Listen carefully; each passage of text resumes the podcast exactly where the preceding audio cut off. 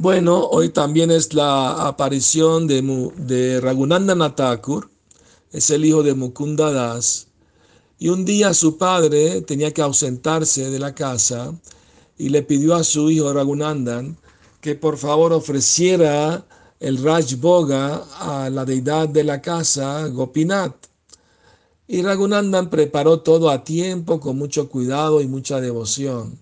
Y cuando hizo la ofrenda, como se acordó que su padre le había dicho, asegúrate que la edad vaya a comer. Entonces Ragunandana, que era un joven adolescente, tocó la campana y, simplemente le pidió a, Gopinath, por favor, mi señor, acepta la comida, ¿no?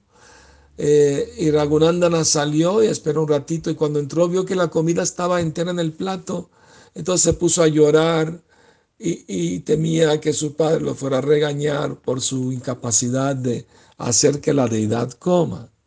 Entonces Gopinath no pudo resistir la intensa devoción de, del niño Ragunandana y así el Señor se comió todo el plato sin dejar ningún remanente. Cuando regresó Mukunda del viaje, pidió el Mahaprasad de Gopinath, pero Raghunandan le dijo que la deidad se comió todo. Asombrado Mukunda le dijo a su hijo que hiciera otra ofrenda y se escondió tras la cortina para mirar eh, en total asombro cómo Raghunandan ofrecía un lado, un dulce a Gopinath.